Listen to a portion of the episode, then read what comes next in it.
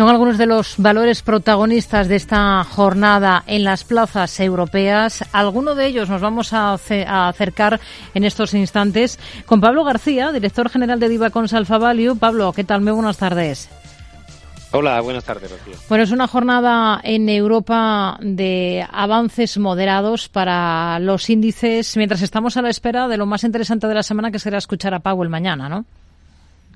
Bueno, siempre es interesante escuchar a Powell y a la señora Lagarde. Lo que no tengo tan claro es que vaya a cambiar el sesgo del mercado y que tampoco creo que vaya a cambiar el, el, sesgo de sus mensajes, que siguen siendo claramente orientados a controlar la inflación, algo que de momento no están haciendo, que el proceso de desinflación todavía no está cogiendo un rumbo, eh, desde luego, muy marcado, sobre todo en los últimos dos meses, y que, sin embargo, el mercado, pues parece, sobre todo en Europa, que ha cogido una confianza extraordinaria a pesar de las próximas subidas de tipos, que en Europa está claro que serán 50 puntos y que posiblemente en Estados Unidos hay ya un tercio del mercado que espera también un incremento de 50 puntos este mes. Mm el gobierno francés ha anunciado un acuerdo con los diferentes supermercados del país que va a permitir topar el precio de distintos productos básicos de la cesta de la compra. Vamos a escuchar a Luno Lemer, ministro de Economía y Finanzas galo.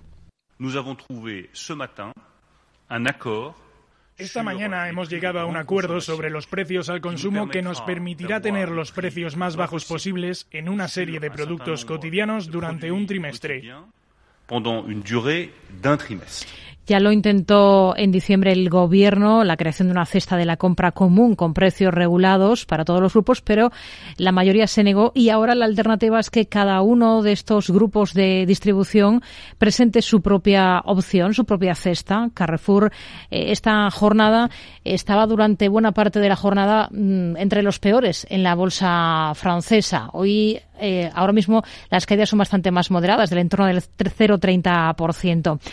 ¿Cuál es el escenario con el que trabaja para una compañía como esta, para Carrefour?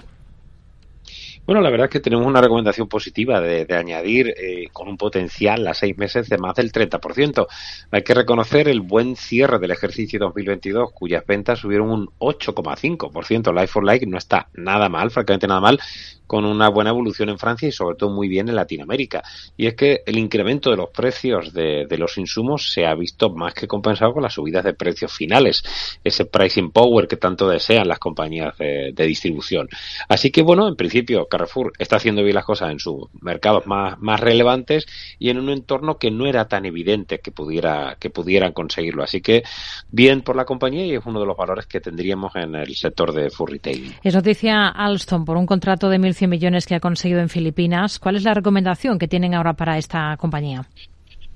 Bueno, también es positiva y además eh, en este caso es, un nuevo contrato más, ¿no? la especialización en todo el tema de, sistemas ferroviarios, ¿no? Este en concreto, este acuerdo es un consorcio liderado por Alstom que está participado también por Colas Rail y que intenta integrar el norte y el sur de, Filipinas. Estamos hablando de 1.100 millones de, euros, buenos contratos, buena gestión eh, por parte de Alstom y seguimos teniendo una recomendación compradora. Y para Total Energies, eh, ¿qué puede suponer esa compra del principal productor de biogás de Polonia que ha anunciado la compañía? Bueno, no es extraño, ¿no? En este caso, el Polska Grupa Wiersowa.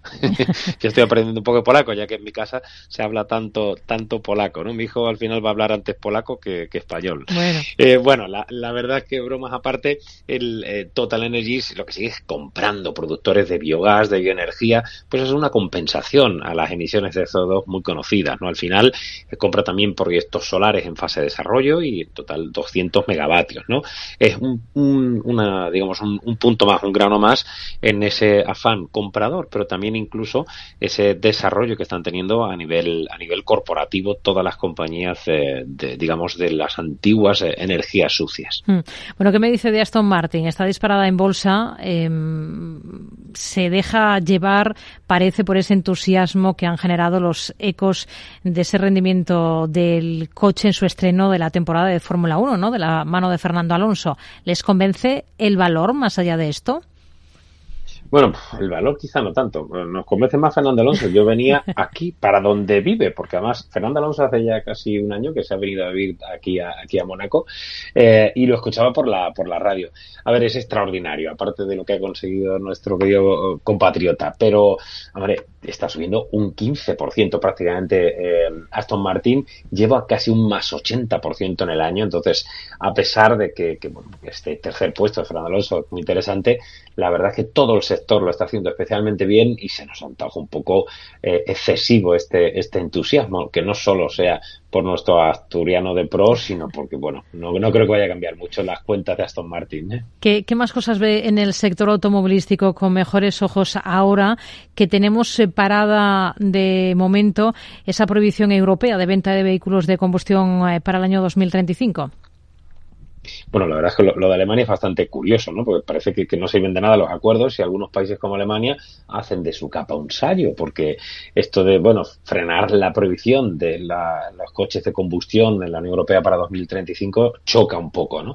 En cualquier caso, el sector autos para mí es la mayor sorpresa del año con un más 24%, es decir, estamos hablando del mejor performance de toda Europa, cuando precisamente esas subidas de tipos que hablamos antes del señor Powell y la señora Lagarde podían frenar el consumo cíclico. Y hemos explicado muchas veces que cuando las cosas se ponen complicadas y el Uribor se va por arriba del 2,5%, es normal que retraigamos un poco de consumo del cambiar el coche, por ejemplo. Pues desde luego esto no está funcionando. La gente está muy optimista con, con el señor, con el sector eh, autos y lo vimos incluso con las subidas de guías de eh, apoteósico viernes de Volkswagen subiendo en torno al 11%. Quizás es excesivo, hay mucho optimismo. Tenemos dos compañías en la cartera modelo, Stellantis y Renault, que también están funcionando muy bien. Pablo García, director general de Divacons Alfa Value. Gracias por su análisis con nosotros. Muy buenas tardes. Buenas tardes.